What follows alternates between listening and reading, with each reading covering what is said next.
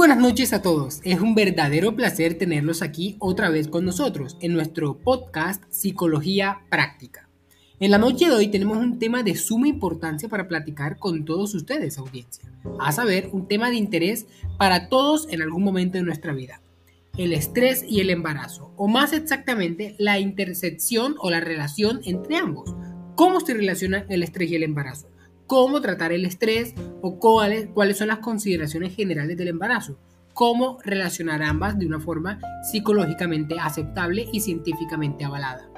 Para esto tenemos en nuestra mesa de trabajo a diferentes especialistas en sus campos. Tenemos a Wendy Vidales, Shai Pisano, José Carlos Santiago y su anfitrión Jessit Díaz. Sin más, quisiera darle la palabra a Wendy Vidales para que nos comente un poco de su área de investigación, que es principalmente el área de embarazo, un concepto introductorio básicamente sobre el tema. Wendy, coméntanos por favor. Hola Yesid, muchas gracias. Eh, bueno, sin, ser, sin decir más, vamos al punto de lo que es el embarazo. La definición legal del embarazo sigue a la definición médica. Para la Organización Mundial de la Salud, el embarazo comienza cuando termina la implantación, que es el proceso que comienza cuando se adhiere el bastocito a la pared del útero unos 5 o 6 días después de la fecundación. Entonces, este atraviesa el endometrio e invade el estroma. El proceso de implantación finaliza cuando el defecto de la superficie del epitelio, epitelio se cierra y se completa el proceso de nidación, comenzando entonces el embarazo. Esto ocurre entre, los 12 a 16 días tras la fecundación. Eh, también les voy a hablar acerca de los riesgos del embarazo.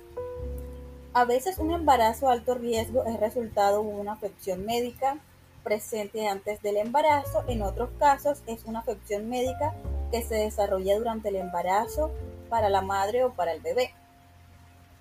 Esto hace que se convierta en un embarazo de alto riesgo. Las siguientes son algunas de los factores específicos que pueden incidir en un embarazo de alto riesgo. Primero, la edad avanzada de la madre. Los riesgos del embarazo son más altos cuando las madres son mayores de 35 años.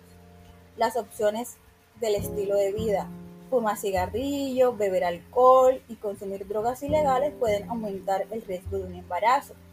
Problemas de salud materna. La presión arterial alta, la obesidad, la diabetes, la epilepsia, las enfermedades de la tiroides, los trastornos cardíacos o sanguíneos, el asma mal controlada, las infecciones pueden aumentar los riesgos del embarazo.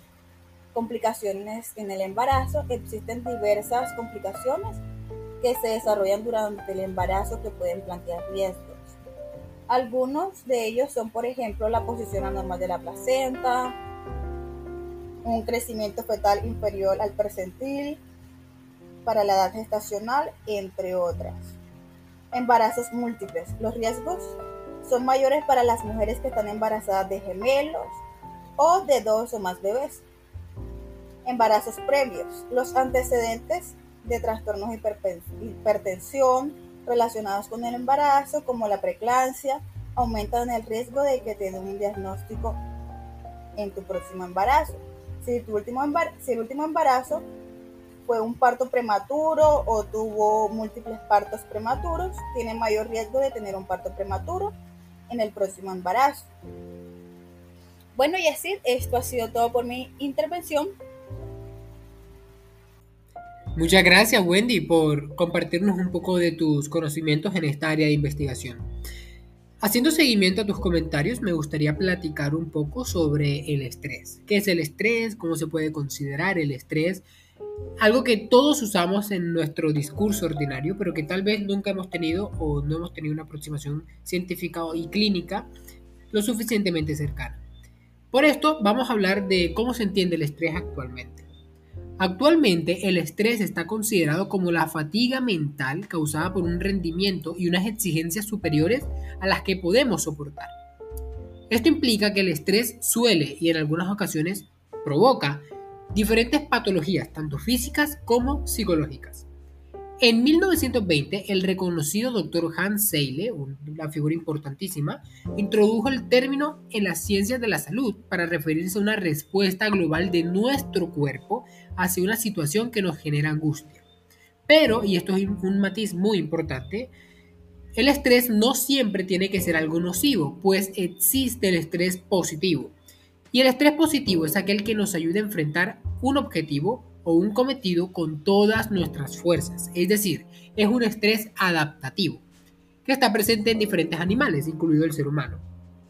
No obstante, es cuando esa emoción nos agota que aparte de tener consecuencias psicológicas y físicas, no nos ayuda a enfrentarnos con éxito a una tarea particular.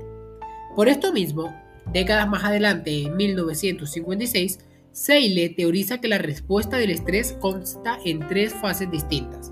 Primero, una alarma de reacción. ¿Qué es esto? Bueno, la alarma de reacción empieza justo después de ser detectada una amenaza. Y es en esta fase donde aparecen algunos síntomas como baja temperatura corporal o frecuencia cardíaca alta. Segundo, resistencia. ¿Qué es la resistencia? El organismo se adapta a la situación pero continúa la activación, aunque en menor medida. Si la situación estresante se mantiene, la activación acaba por sucumbir. Tercera fase, agotamiento. Esto quiere decir que el cuerpo acaba por agotar recursos y pierde gradualmente la capacidad adaptativa de la anterior fase. Dicho esto, se debe hablar de que hay diferentes tipos de estrés. Por el interés del podcast, solo hablaremos de dos tipos de estrés, que son el estrés positivo o el distrés o estrés negativo. El estrés positivo hace que la persona afectada esté motivada y con mucha más energía. Un ejemplo cotidiano, bueno, una competición deportiva donde los participantes deben tener un punto de vitalidad para salir victoriosos. De hecho, este estrés está muy asociado a emociones positivas como la propia felicidad. Tenemos también el distrés o estrés negativo, que sucede cuando padecemos eh, o anticipamos una situación negativa creyendo que algo va a salir mal. Esto genera una situación o una sensación de ansiedad que nos paraliza por completo. Teniendo estas consideraciones en mente, ¿Cómo afecta el estrés a la vida cotidiana? Como hemos visto, el estrés es un proceso biológico coordinado del cuerpo que activa diferentes sistemas y mecanismos, y esto lo hace tanto en la mujer embarazada como en la persona ordinaria. Pero el objetivo del estrés es reaccionar ante un estímulo percibido como potencialmente amenazante. Ahora bien, ¿cómo afecta el estrés en la vida general? Científicos como Gatman, Schulte y Maderwald han señalado que el estrés afecta nuestra toma de decisiones, pero los resultados de la ciencia contemporánea no son completamente ciertos, perdón, no son completamente claros. Esto se puede dar en forma de asunción de riesgos, es decir, los efectos del estrés se puede dar en el sentido de que afecta nuestra toma de riesgos, disminuyendo nuestra percepción de riesgo o haciendo que elijamos la opción más desventajosa. Ya hemos dicho que el estrés puede provocar respuestas tanto físicas como psicológicas. Físicamente tendríamos, por ejemplo, dolores de cabeza, molestias en el pecho, fatiga frecuente, desórdenes eh, estomacales, insomnio, pesadillas. Psicológicamente puede traer ansiedad, irritabilidad, dificultad para concentrarse, fobia, sensación de fracaso, entre otras. Pero esto es importante, audiencia, no todo es malo. Como notamos, el estrés no solamente es negativo, sino que puede ser positivo. Positivamente, el estrés nos ayuda a manejar eficazmente un problema, además de que tenemos más creatividad. Y si esto es poco, tendremos también más margen para estar alerta o responder a situaciones que se nos presenten. Dicho esto, me gustaría darle la palabra a Shai Pizarro, que nos va a comentar un tema también de sumo interés para nuestra tertulia de esta noche. Shai. Hola Yesid, muchas gracias te doy por el espacio. Bueno, como venías diciendo, pues el ser humano está continuamente amoldándose a un medio de por sí cambiante y durante este proceso se produce una interacción entre las demandas de la situación y la activación de los recursos del individuo para adaptarse a ella. De acuerdo con ello, el nivel moderado de estrés es algo natural y adaptativo. Entonces, ¿cuándo sería esto perjudicial? Bueno, la mayoría de las investigaciones centradas en estudiar los efectos del estrés en el embarazo concuerdan en que cuando el estrés se acumula y alcanza un alto grado puede tener efectos nocivos en el futuro bebé, pero echemos un vistazo a estos estudios. Aunque en un principio la mayoría de ellos se centraba en estudiar las consecuencias de sufrir experiencias puntuales altamente estresantes durante el embarazo, como la muerte de un ser querido o un desastre natural, poco a poco se fueron teniendo en cuenta otros estresores crónicos como el abuso en la pareja, el estrés laboral, problemas económicos o la falta de apoyo social. Entonces, para medir la influencia de estos factores se suele utilizar cuestionarios que han demostrado su fiabilidad y validez o medidas de respuesta fisiológica al estrés, como el nivel de cortisol en la sangre o la saliva o los cambios de la presión arterial y el ritmo cardíaco. Claro que también hay que tener en cuenta que lo que importa es cómo de estresante percibe la madre la situación, más que la intensidad del suceso mismo. Y algunos de estos efectos que se han asociado con un intenso estrés durante el embarazo son los siguientes. Complicaciones obstétricas, parto prematuro y bajo peso al nacer. Esta asociación podría explicarse por los efectos negativos de las hormonas liberadas durante el estrés y aunque no están claros los mecanismos que intervienen, aún así en estos estudios la mayoría de las mujeres tuvieron un embarazo a término y a pesar de reportar niveles altos de estrés, eh, se vieron problemas eh, quizás después del embarazo, cuando el bebé ya haya nacido, como son problemas emocionales y comportamentales en el mismo, ya que eh, en otros estudios han encontrado una ligera asociación entre el estrés materno y problemas de atención y hiperactividad en el hijo. Por ejemplo, en un estudio publicado en el 2002 en la revista Psiquiatría de Londres, los autores encontraron que los hijos de aquellas madres que habían reportado con ansiedad durante el embarazo presentaban más problemas emocionales de atención e hiperactividad. Entonces sí podemos concluir que el estrés es bueno hasta cierto punto, pero en un estado delicado como el embarazo hay que tener cuidado y mirar hasta qué punto afectará a la madre y a la futura criatura en cuanto a desarrollo intrauterino como fuera de este. Muchas gracias, Shei, por comentarnos tu análisis académico sobre este tema. Ahora también tendremos el aporte de José Santiago, un especialista, por supuesto, en su área especial. Así que, José, coméntanos, ¿qué puedes eh, añadir a nuestra tertulia de esta noche? Hola, buenas noches. Eh, bueno, me place estar con ustedes aquí y gracias por el espacio.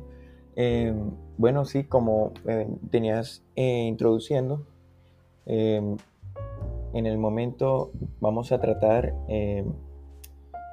ciertos tips para manejar el estrés naturalmente en el embarazo.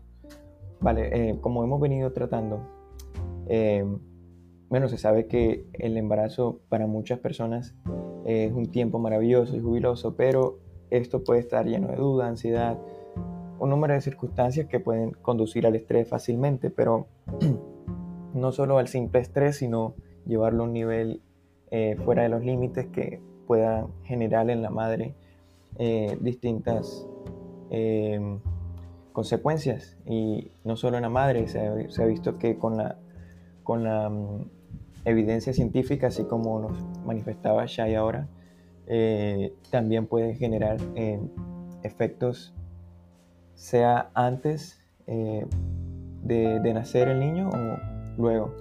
Eh, entonces, siguiendo este orden de ideas, pasaremos a, a, nombrar alguna de, estas formas de tratar naturalmente eh, el estrés durante el embarazo. Así como nos decía la compañera Shai, hay que ver eh, la influencia de cierto estresor y cuán eh, influyente es en la madre, cuánta ansiedad produce. Y entonces es ahí donde debemos hacer la pregunta a la madre, ¿qué en específico qué es lo que le hace sentir ansiosa. Entonces es lo que hay que tener en cuenta principalmente, em, ver lo que sucede, que, que, le sienta, que haga sentir estresada a, ella, a la madre.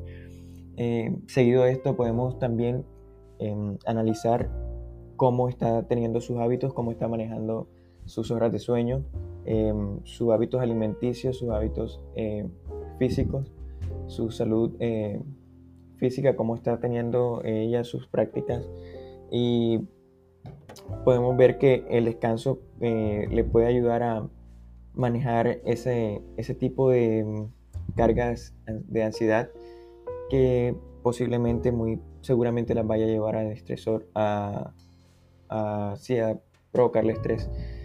Em, bueno, seguido de esto también podemos ver que mm, la meditación es una buena práctica natural para em, manejar esas cargas de estrés tan grandes en el embarazo y también de estrés y ansiedad, por, supuesto. Em, es enormemente beneficioso para la mujer, para la pareja también. Em, puede ser una práctica en pareja. Eh, y el, ejercicio de por sí puede bajar los niveles de cortisol, cosa que sería maravillosa en esta, eh, en esta práctica. Em, eh, también podemos ver que la meditación ayuda mucho para despejar la mente y reducir los niveles de estrés, que es lo que queremos. Eh, y bueno, no obstante, también podemos recurrir a, a la terapia si alguno de estos eh, métodos ya no nos han funcionado o si han agotado los recursos para disminuir esos niveles. Entonces, si eh, seguido de esto, bueno, pues si eh, la terapia y todos estos métodos anteriormente mencionados no son eh, pertinentes o no han funcionado de debida manera, podemos recurrir entonces al proveedor médico, el cual le puede recetar o sí, puede recetarle ansiolíticos para manejar estos niveles de ansiedad y prevenir que vayan a producir em, consecuencias en el futuro para la madre o para el bebé. Vale, muchas gracias. Muchas, gracias a ti, José, por compartirnos de tu área de investigación y experticia sobre esto. Bueno, audiencia, en este podcast, como hemos visto, se ha hablado de un tema de suma importancia, tanto clínica como personal, el estrés y el embarazo. ¿Cómo podemos tener un mejor estatus o un mejor eh, desarrollo en el embarazo a la luz de estas consideraciones clínicas y científicas que hemos otorgado en esta noche? Entonces, coméntenos en la caja de comentarios que dejaremos en el post original de este podcast qué temas de interés pueden generar sobre este tema en la vida cotidiana. Será un placer escucharlos. Muchas gracias a todos y que tengan muy buena noche.